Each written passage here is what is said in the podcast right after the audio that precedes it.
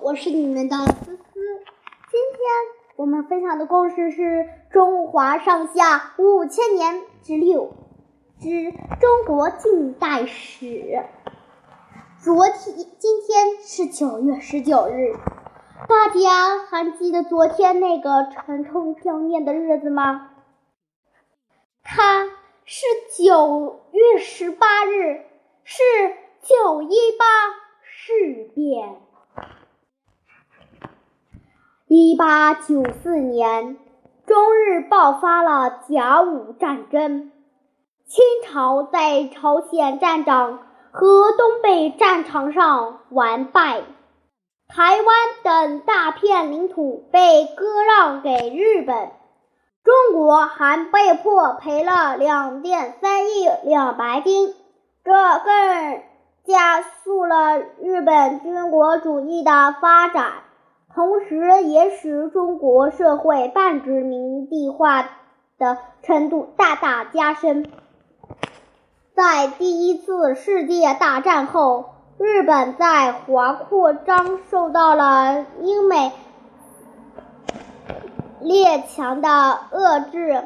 中国的北伐战争也使日本在华裔华利益遭到削弱。这促进日本政府调整对华政策，加快了吞噬并东国北东北地区的步伐。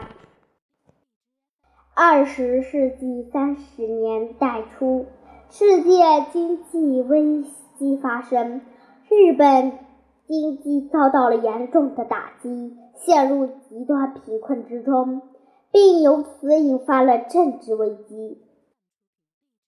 在内外困交易下，日本法西利势力决定破坏华盛顿体系对日本的束缚。趁英美忙于应付危机和蒋介石大规模朝贡之际，日本企图夺取中国东北，以摆脱困境，并谋争霸世界。为了占领东北，东日本东关东军开始策略计划事端。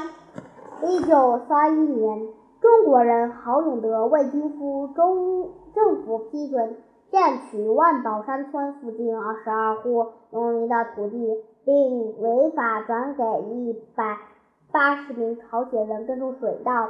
这些朝鲜人开居水郡。截留驻办，侵害了当地农户的利益。于是马家哨口两百余名上告，吉林省政府批示令朝桥出境。然而，日本执掌春里市田代崇德派日本警察制止朝鲜人撤走，限且限令于。一九三一年七月五日完成驻会。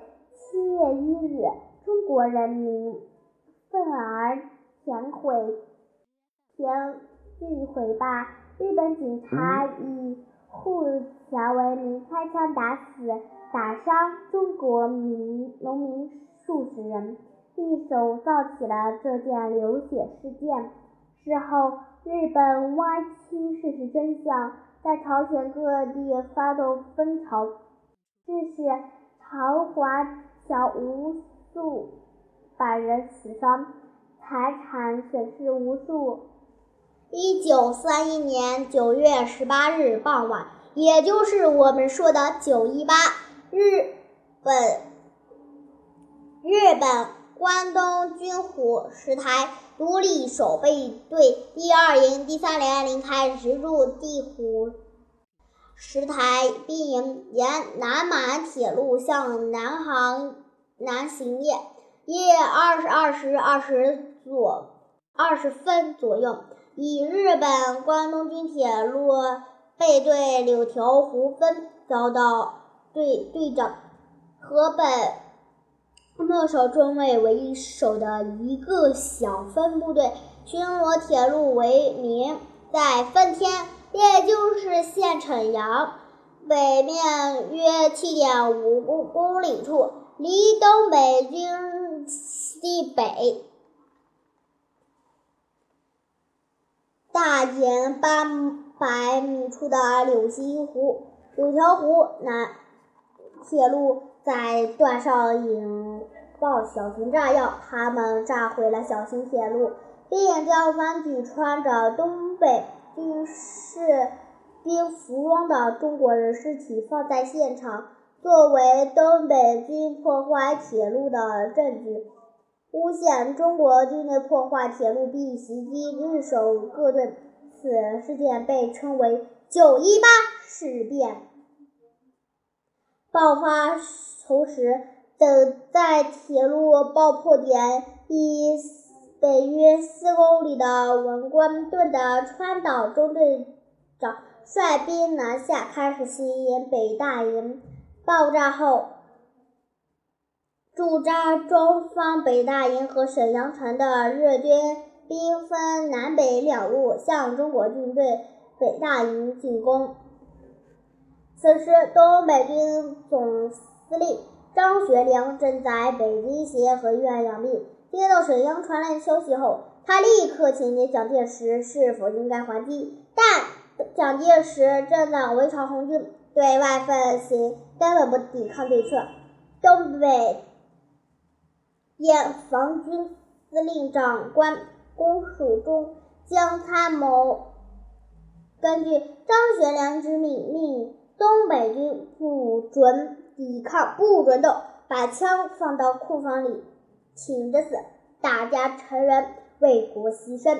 次日，九月十九日，张学良在协和医院对天津大公报记者谈话时再度：吾早下令我部士兵对日本挑衅不得抵抗，故北大营我军早令缴获机械、军械存于库房。由于执行张学良不抵抗命令，东北营八千守军被只有三百人左右的日本义军击溃。蒋介石向国际发出调查请求，但是当时的国际联盟是由英法操控的，他们根本无法阻止日本的侵略。这样，在蒋介石不抵抗的命令下，二十几万东北军几乎没有。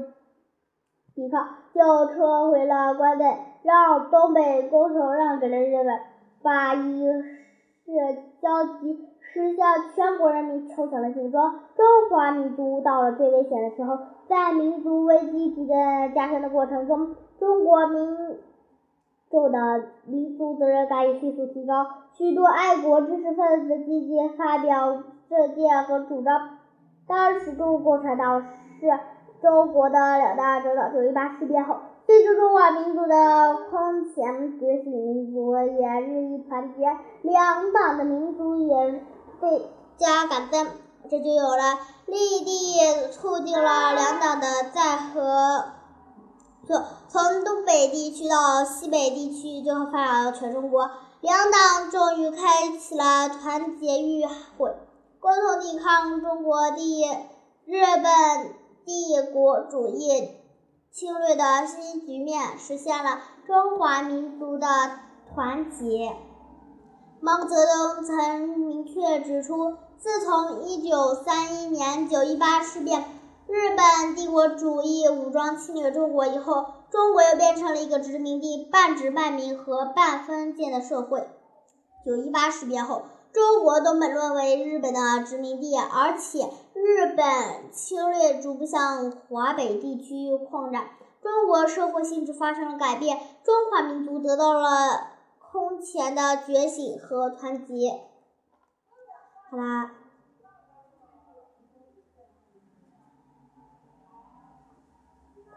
我们的故事就讲完了。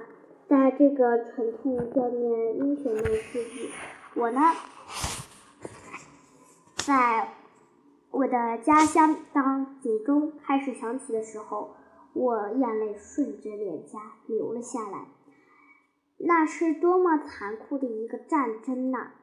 他们竟然把孩子、把人们、把中国人民当做玩具来玩耍，完全不把我们放在眼前。所以，我们勿忘国耻，牢记使命。